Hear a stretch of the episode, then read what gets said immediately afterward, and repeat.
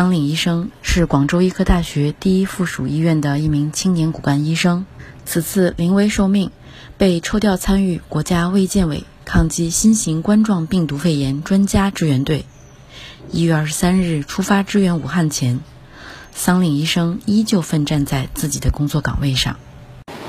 这次我代表广州呼吸健康研究院被国家抽调前往武汉参与这个冠状。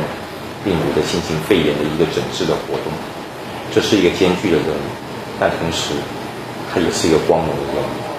我们广州呼吸健康研究院、广州医科大学附属第一医院这么多年来一直在国家公共卫生实践里面，我们冲在前面，是名副其实的国家队。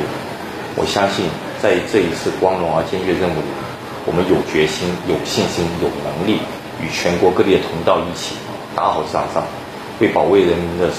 健康啊，就是我们的医务人员该尽的一个努力。正所谓不忘初心，砥砺前行，不负韶华。